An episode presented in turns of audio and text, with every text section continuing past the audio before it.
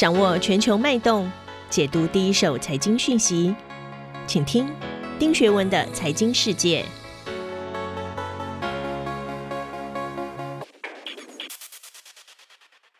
各位好，我是丁学文，又到了每周一次和大家一起看一看过去一周发生的重大财经新闻。今天我要跟大家分享的第一则是九月二号，新加坡将允许所谓的 SPAC 空白支票公司。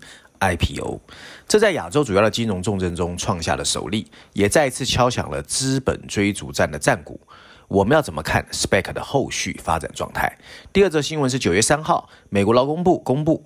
八月份的非农业就业人数只有增加了二十三点五万人，远低于本来预期的七十二万人，以及修正后的一百零五点三万人。看来美国的经济状况不如预期，通货膨胀却是欲罢不能。停滞性通货膨胀这个阴影到底会不会真的来临？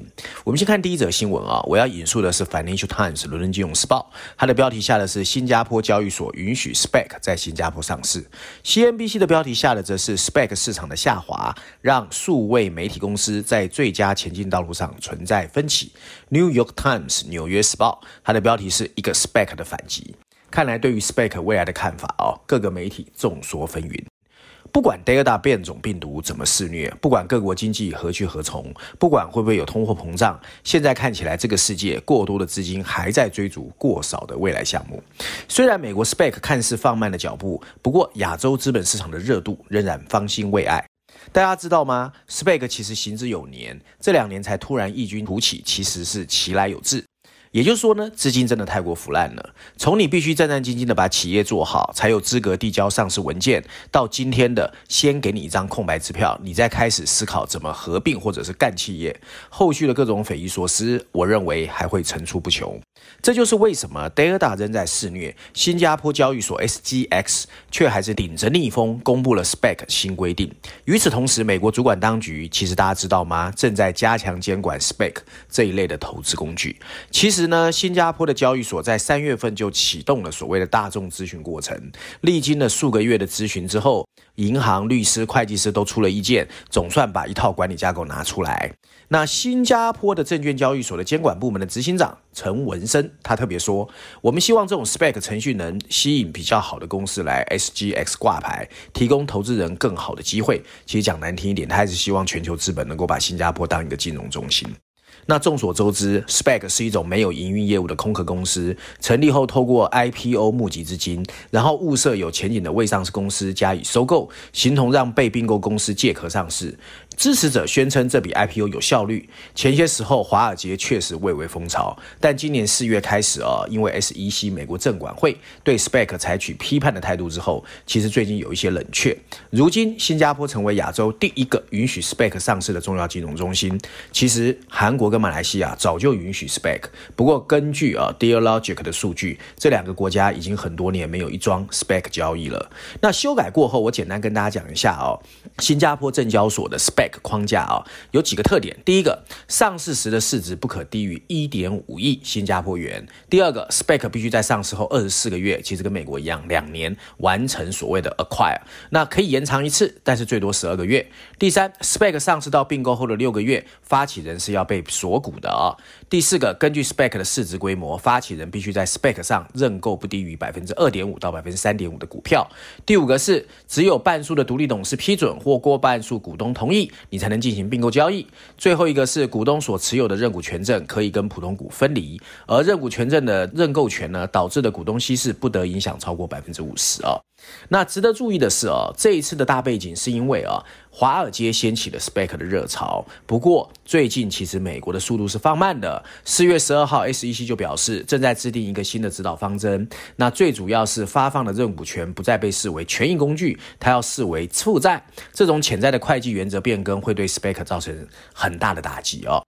那一系列的监管重拳，果然就让 SPAC 的热潮退却了。道琼斯 Market Data 对 SPAC Research 数据所做的分析显示，在二月中旬以前完成合并的一百三十七家 SPAC 总市值已经蒸发了百分之二十五。一场广泛的抛售已经把借助 SPAC 上市的市值抹去了七百五十亿美元，而上个月市值回落的幅度更一度超过一千亿美元。这还不包括到二月中旬还没有完成合并的公司，在已经宣布合并还没有完成交易的 SPAC 里面。还有百百分之七十五的股价是低于上市股价的。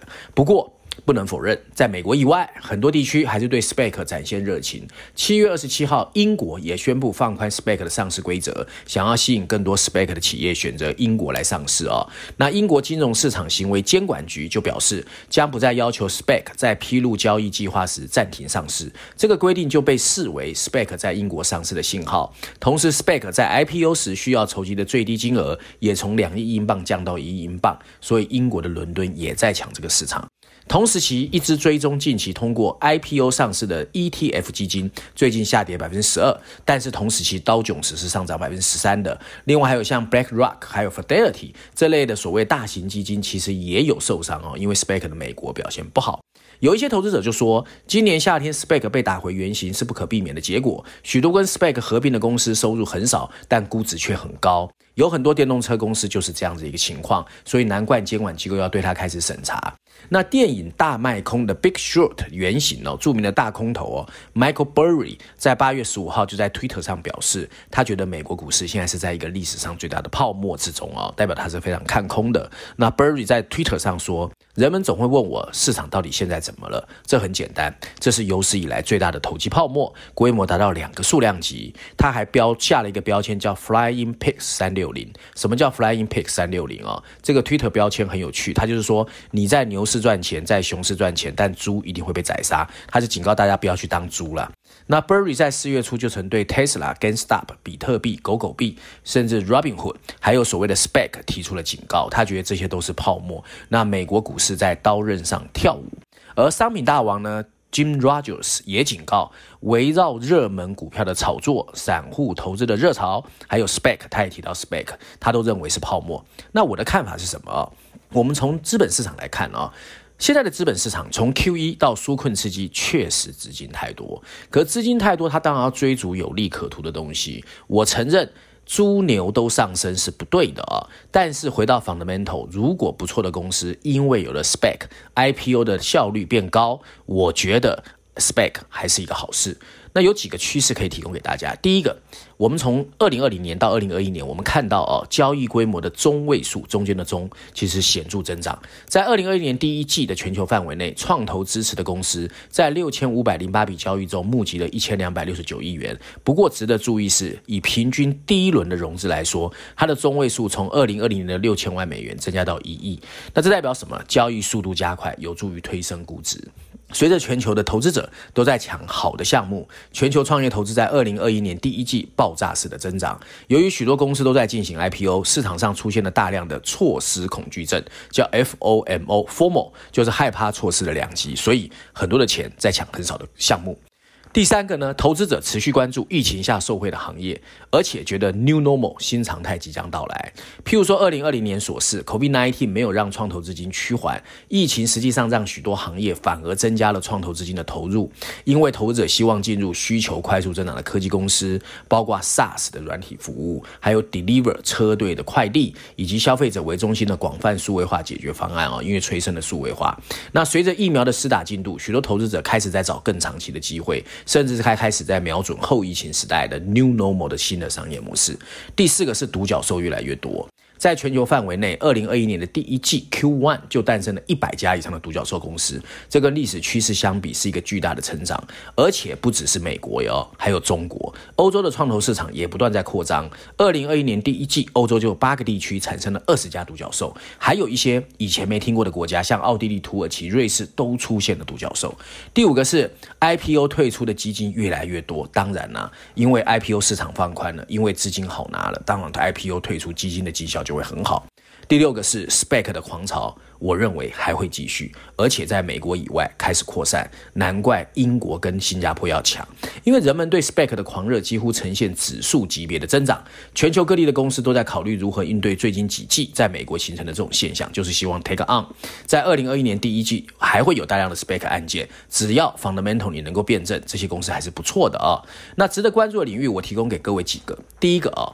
投资新兴科技公司的机会还会存在，可是包括了生命科学和生物技术，不是像去年以来的电动车为主。那创业投资人呃会专注在心理健康、降低医疗健康服务成本和零工工作者提供福利的疫情过后的投资机会。另外，其他关注的领域还包括气候科技，这也是新的哦，因为气候变化压力越来越大，机器学习还有 AI，甚至清洁能源。因为 Joe Biden 的所谓的基础建设的措施里面呢，其实清洁能源是占了很大的。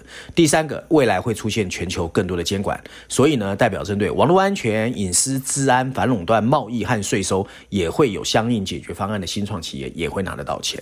第四个是为富裕家庭和高净值个人管理资金的非上市、非传统投资者，会将更多资金投入 ESG 传统服务企业，所以跟绿能有关的也会拿到比较多的钱。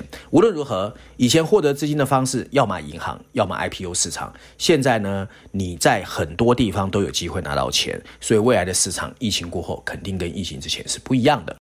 第二则新闻，我首先要引述是 CNBC，它的报告写的是就业报告令人失望，仅增加二十三万五千个职位，本来预期是七十二万个。华尔街日报的标题写的是每个投资者都应该了解停滞型通货膨胀，但可惜大家通常不了解。第三个 Barron's，它的标题写的是股市有泡沫吗？你最好不要去压住它。诶，有一点负面哦。美国八月份的非农业就业数据呢，确实大爆冷，而且令人失望。不过专家表示，相对而言，即将出炉八月通货膨胀数据更重要，而且对美国股市的冲击会更大。有经济历史学家就回忆起一九六零年代的大通货膨胀时代。目前呢，宾州大学商学院的知名教授 Jeremy Sieger，他就表示，虽然市场关注八月非农业就业数据，不过相较之下，他更在乎八月份的通货膨胀数据。他认为八月份的通货膨胀数据比非农业就业数据更重要。因为通膨一旦出现超过预期，FED 有可能采取激进的行动。那什么叫停滞型通货膨胀啊？认真来说，它的定义是这样的：经济成长停滞，而且跟通货膨胀同时存在，而一国的经济成长趋缓，物价持续攀升，造成企业获利衰退和民间消费支出萎缩，失业率攀升，这就叫停滞型通货膨胀。诶，有点像哦。不能否认，FED 的主席 Powell 多次公开表示，目前的通货膨胀是暂时的，那居高不下的数据会减缓，不会让金融市场陷入难以挽回的失控状态。但因为这样，有专家认为，现在的经济政策跟通货膨胀会引发严重的债务危机，债券跟信贷跟股票，很多人认为应该不会出现。不过，有末日博士之称的纽约大学经济学教授啊，卢比尼近日对经济现况发表了看法，他认为，尽管政府采取很多刺激措施，不过，通货膨胀的数据真的在增加，而经济成长却开始放慢，这让美国距离停滞性通货膨胀越来越近，第一枪开了。他还补充，如果供应链的负面状况迟迟不能解决，还会导致像一九七零年代的停滞性通货膨胀。诶，停滞性通货膨胀出现喽。更重要是德尔塔变种病毒肆虐，而且越来越难以捉摸，所以债券、信贷和股票市场都要小心。事实上啊，当前持续宽松的货币、信用和财政政策的组合，将过度刺激总需求，导致通膨过热，让问题更复杂。中期的负面供应震撼将降低成长，并提高生产成本。随着这么多的不利因素接踵而至，这些需求和供应动态确实有可能会有停滞性通货膨胀的阴影。事实上，有多种因素造成今年夏季的停滞性通货膨胀。首先，大家都知道德尔塔变种病毒。暂时提高了生产成本，降低了产量成长，而且限制了劳工供应。另外，许多劳工都不愿意回工作岗位。而在生产面，德尔塔变种病毒正在扰乱许多服务业的重新开张，而且破坏全球的供应链、港口还有物流系统。如果市场对经济和通膨的乐观真的看错了，那到年底之前，谁都不知道所谓 FED 正在讲的缩减量化宽松会不会突然变成升息。FED 就和多数的央行一样，近来已和民间和政府的负债 GDP 的提升陷入了一种债务陷阱，就是通货膨胀持续盘旋到目标值以上，但过早缩减 QE，他们都会 pass。Tape Tantrum 会不会来哦？所以 FED 到底会不会说话算话，没人说得准。而中期的停滞性通货膨胀确实在步步逼近。从中长期来看，负面的供应震撼可能会持续，至少已经能辨识出九个负面的因素，包括全球化和保护主义的抬头，供应链的巴尔干化和回流本国，先进经济体和主要新兴市场的人口老化，更严厉的移民限制阻碍移民的迁移，美中冷战方兴未艾。而而且可能使全球经济支离破碎，气候变化正在骚扰农业，并导致粮食价格的飙升。所以，全球疫情如果继续延烧，加上前面九个因素，其实你说通货膨胀会不会来临呢？那我们稍微回顾一下啊，所谓一九七四到一九八二年九年，通货膨胀到底怎么来的？认真说起来呢，他们的通货膨胀其实大概都在百分之五以上，有时候高，譬如百分之十一，有时候低到百分之五点八。不过它是连续九年高通膨低成长，这就是第二次世界大战以来曾经出现的最严重的停滞性通货膨胀啊。然后现在呢，看起来有压力，但离恐慌还有一点距离。美国、欧洲、台湾都有通货膨胀压力，是应该小心因应，但这个压力目前看起来还不是那么成恐慌。不过大家还是要特别小心哦。那另外照案例哦，我要推荐一下《经济学人》的封面故事。这一期的《经济学人》呢，封面设计让我们看见一座象征言论自由的演讲台被万箭穿心的伤痕累累，上面一排大字：来自狭隘左倾的威胁。那它的大标题写的是政治思想来自狭隘左翼的威胁，不要低估身份认同政治酌情的危险。